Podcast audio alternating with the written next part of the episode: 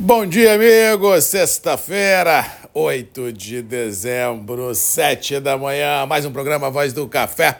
Começando direto de Vitória, Espírito Santo, para todo o Brasil. Mais uma sexta-feira, mais uma semana que foi embora, mais um mês que está correndo, mais uma folhinha que daqui a pouco vai ser virada para o próximo ano fiscal de 24, semana marcada por muitas volatilidades, principalmente calçada em fatores climáticos. Mas antes de falar de mercado de clima, quero deixar registrado aqui o abraço ao presidente do Centro Comércio Café de Vitória, Fabrício Tristão, que me convidou juntamente com a minha esposa para estar presente ontem na festa de encerramento ah, da entidade. Muito bacana a festa, reencontrei muitos amigos. Foi uma noite muito agradável. Em nome do Fabrício Tristão, presidente do centro, fica aqui o abraço a todos que lá estiveram, a todos que lá pude confraternizar e desejando a todos vocês realmente um final de 23 de paz, de luz e um 24 ah, de muito trabalho. Bom reencontrar os amigos, bom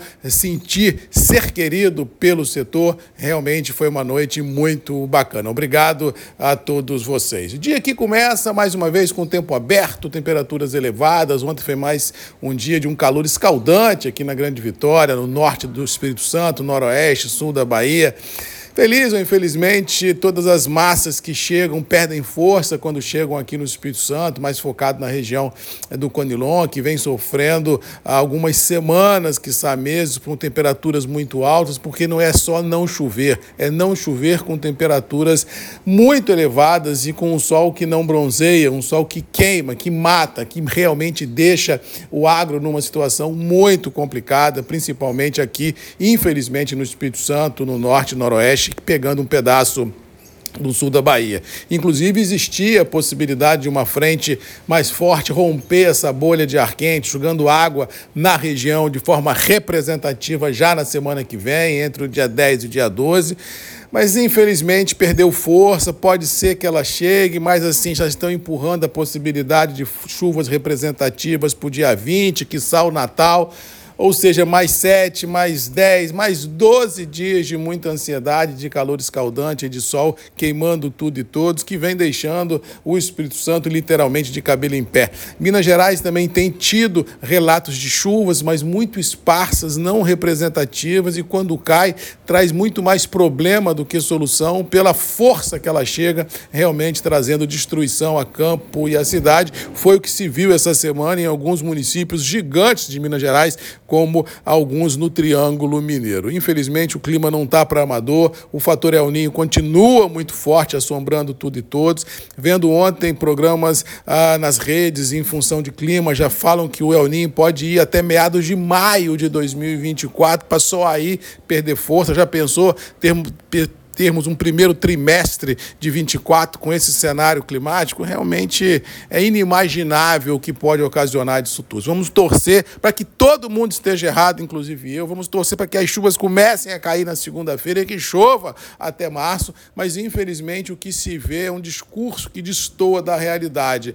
Alguns operadores pregando super safra, outros operadores pregando que vai chover, que a chuva de dezembro vai reverter os problemas já causados, que a chuva de dezembro vai pegar o cafezinho no chão e colocar no pé de novo. Rapaz, é uma loucura o que se ouve no dia a dia dos mercados e vamos deixar que o mercado, que é soberano, responda a esses operadores de fato e de direito no seu devido tempo. Se nós olharmos para trás os últimos 40 dias, o que se falou de Nova York em 24, o que se falou de safra brasileira de grãos e de café para 24, realmente é algo de ficar de cabelo em pé como que as pessoas falam isso, como outras pessoas pagam para alguém falar um negócio desse e outras pessoas ainda bate palma para um negócio desse. Realmente é uma maluquice tão grande que a gente vê nos mercados, uma inversão de valores tão grande entre os profissionais que falam realmente a vida como ela é e outras que falam ilusionismo e são é, realmente agraciados por muitos do setor. Realmente é um negócio muito complexo, mas é a vida, vamos tocar, é isso que faz esse negócio mercadológico tão vibrante vibrante,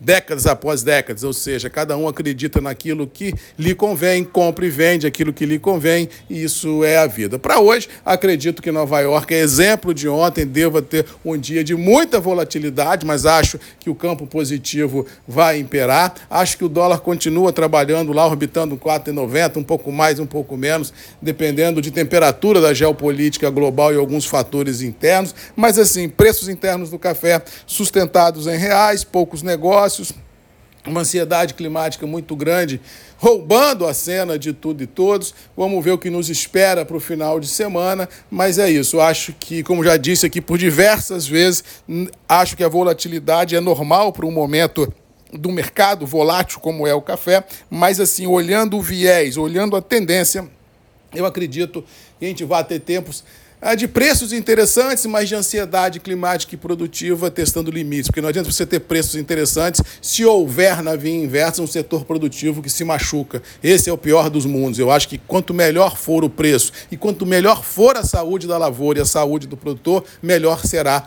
o setor. E não subir preço em cima da desgraça alheia. Isso aí é um negócio muito complicado e eu realmente não comungo dessa felicidade. Acho que a gente tem que ter muito conservadorismo, é, muito pé no chão para a gente enfrentar esses desafios e vencê-los, sabendo de que o agro, como já disse aqui algumas vezes, é o, o fator que pendou a tranquilidade ou não do mundo, porque as pessoas podem deixar de fazer tudo, mas não podem deixar de comer. Se faltar comida na mesa, nesse mundão de Deus, com certeza o caos será instalado. Mas vamos torcer para que Papai do Céu ajude, que jogue água, para que a gente possa sobrepor os desafios e com certeza termos um 24 menos complicado do que já está contratado. Um abraço a todos, Fabrício Tristão, obrigado pelo convite ontem do, do evento do Centro Comércio de Café de Vitória. Pode sempre contar comigo, Marcos Magalhães, Voz do Café, junto nessa luta dos próximos ciclos ah, da entidade. Com certeza, como dizem os jovens, tamo junto. Um abraço, bom final de semana a todos e até segunda comigo, Marcos Magalhães, Voz do Café e você,